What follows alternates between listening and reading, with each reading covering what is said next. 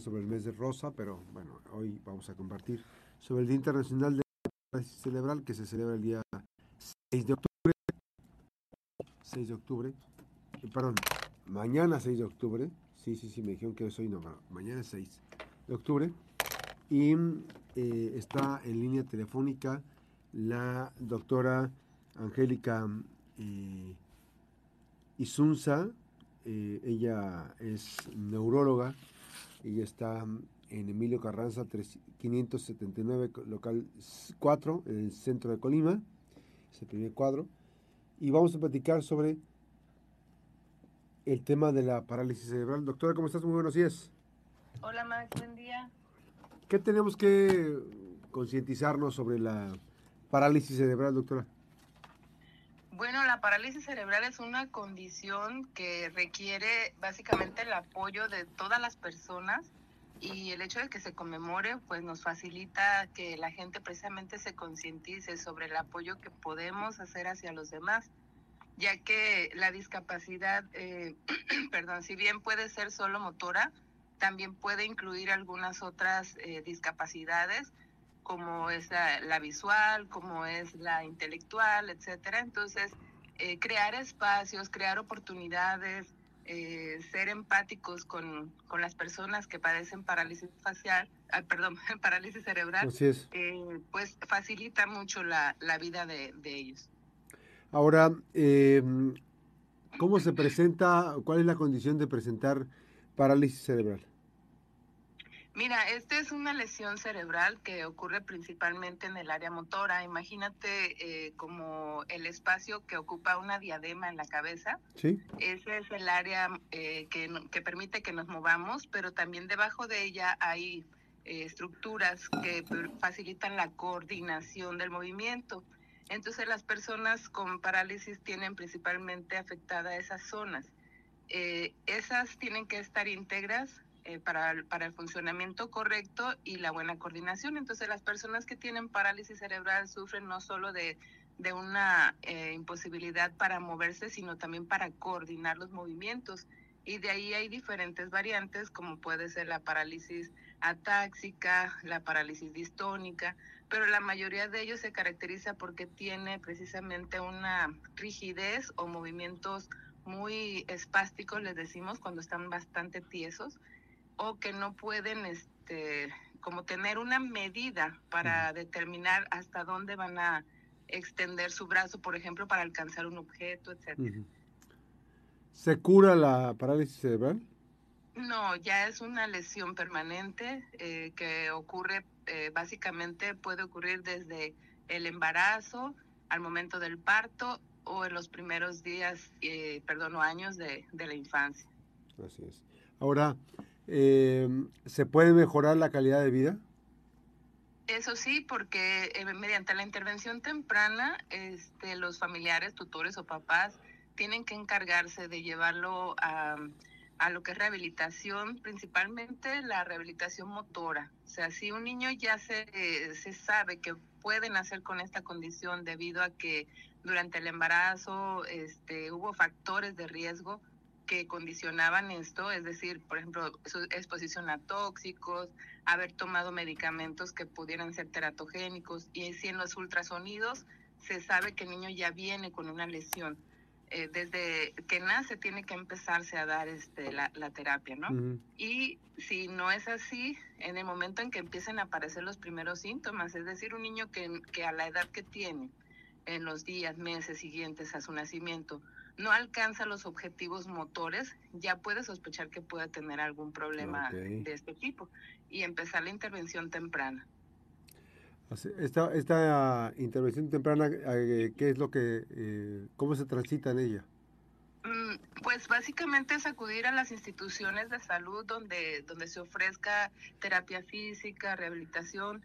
Eh, muchas veces también van a ocupar terapia del lenguaje, o este, ya conforme van creciendo, si se ve algún trastorno cognitivo, intelectual, pues también empezar a trabajar en ello, ¿no? Mm. Entonces, instituciones educativas, instituciones de salud, eh, las, las instituciones gubernamentales como DIF, estatales o municipales, cuentan con este tipo de apoyos y todavía eh, hay teletones también, eh, por ejemplo, en algunas ciudades que pueden estar apoyando. ¿Qué es lo que detona la aparición de parálisis cerebral? Bueno, básicamente es el, el, desarrollo del sistema nervioso durante los primeros tres meses del embarazo, eh, donde allí puede haber alguna situación de que la mujer no sepa que está embarazada y haga cosas este, que puedan afectar al, bebé. Eh, yo tengo, por ejemplo, pacientes con epilepsia que toman medicamentos eh, que son altamente teratogénicos y a veces a pesar que se les recomienda no embarazarse, pues lo hacen, ¿no? Entonces, estos medicamentos y, muchas sustancias pueden generar que, que, no se desarrolle adecuadamente.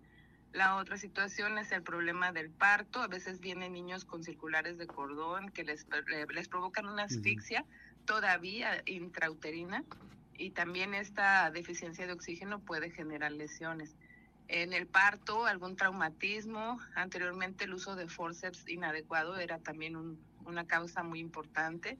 Y eh, ya en, el nacimiento, eh, perdón, o, los primeros años después del nacimiento, eh, pueden ser infecciones cerebrales, las meningitis, encefalitis, que ocasionan también ya lesiones permanentes. Esta parte, ¿cómo es el cuidado? O sea, a mayor prontitud de detectar la parálisis cerebral es mejor el resultado de la ruta de tratamiento? Sí, puesto que la lesión ya es definitiva, ¿no? Entonces eh, se va creando una espasticidad en las articulaciones que van conforme la persona va creciendo, va deformándolas, eh, va impidiendo que, que se pueda trabajar en, la terapia física con ellos. Es decir, si tú llevas a un niño desde temprano, el mismo trabajo del rehabilitador puede hacer que sus extremidades tengan, eh, no tengan tanta rigidez para poder trabajar la terapia. Y si lo llevas ya en, edad muy avanzada, hay demasiada espasticidad que necesita a veces de cirugía o se utiliza también la aplicación de Botox, que es un, eh, un medicamento que va a anular la fuerza de ese músculo, haciéndolo flácido. ¿Para qué? Para poder trabajar con él una temporada que es el tiempo en lo que hace efecto el, Botox. Ahora, esta, esta parte del, del, Botox este, ayuda a cuestiones de, qué, de movimiento. Sí, porque cuando tú paralizas un músculo que está espástico, que está tieso, facilitas que el rehabilitador pueda hacer los movimientos sin lastimar o sin que le duela al paciente. Pero este es un efecto transitorio, más o menos te dura como unos seis meses aproximadamente. Entonces sí se, se, aplica y tiene que saber aplicarlo la persona para que no vayas a, a, generar un problema este mayor, ¿no? la aplicación de Botox tiene sus riesgos también. Este, si la persona no lo sabe aplicar, sí puede traer problemas. Así es. Obviamente que también siempre mm, aquí no hay terapias alternativas que ah, este, faciliten muchas cosas, ¿no?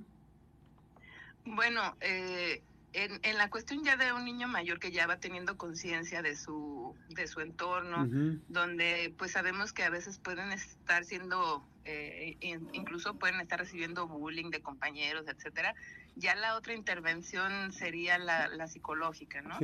Donde tú tienes que apoyarle en, en, su crecimiento, en su maduración ya como, como persona, para que puedan ser personas capaces de, de realizar cualquier eh, actividad que ellos quieran emprender. Yo siempre les digo que la limitante es el mismo paciente, pero mi recomendación para los padres o tutores es que le apoyen en todo lo que él quiera emprender, porque muchas veces hay una sobreprotección también hacia ellos que en lugar de ayudarlas, pues no les favorece nada. A ver, entonces ayúdame a entender esa parte, doctora. Entonces, la parálisis cerebral sí es discapacitante, pero eh, la persona puede desarrollar habilidades que pueden eh, generar su propia movilidad y su independencia. Así es, porque no todos tienen discapacidad intelectual, a eso me refiero. Por ejemplo, el que solamente tiene una discapacidad motora, pero un área intelectual íntegra, pues puede desarrollar este, cualquier profesión, cualquier cosa que la misma eh, limitante física se lo permita, ¿me entiendes? Pero sí hay pacientes que puedan tener una discapacidad visual o discapacidad intelectual que, que, ya este va a representar otro tipo de limitantes. Pero hay que tratar de apoyarlos hasta donde más se pueda. Así es, es importante eh, concientizarnos, determinar que la detección oportuna es importante para la calidad de vida, ¿no? Sí, sí, sí. Eh, y aquí, bueno, la recomendación es esa. Aquí tenemos en, en Colima, por ejemplo, servicios de neuropediatría en el Hospital Regional Universitario, eh, tanto de lunes a viernes como fines de semana. Sí. Y ahí ellos pueden estar este, detectando estos trastornos y empezar a darle tratamiento oportuno. Está el CEREDI también, eh, que también pertenece a la Secretaría de Salud, que ahí pueden también darle la terapia. El CEREDI es el que está aquí por eh, la No, zona no, no, centro, ¿no? El es. 20 de noviembre. Sí, sí, sí, es la parte sur de, de Colima, a donde estaba el, la jurisdicción sanitaria número uno, ¿no? El Así centro es, de salud. El centro de salud, ahí está. Bueno, pues sí, aprecio mucho siempre tu, tus, eh, tu participación, doctora Angélica María Isunza. Ella es neuróloga, está en Emilio Carranza 579, local número 4, en la zona centro de Colima. Muchísimas gracias, doctora. Gracias a ti. Buen Bueno. día. Un gusto saludarte nuevamente. Gracias, buenos días. Hay más información. Recuerde que las buenas noticias son noticias. Aquí en la Mejor FM, vamos a ir a una pausa. Regresamos.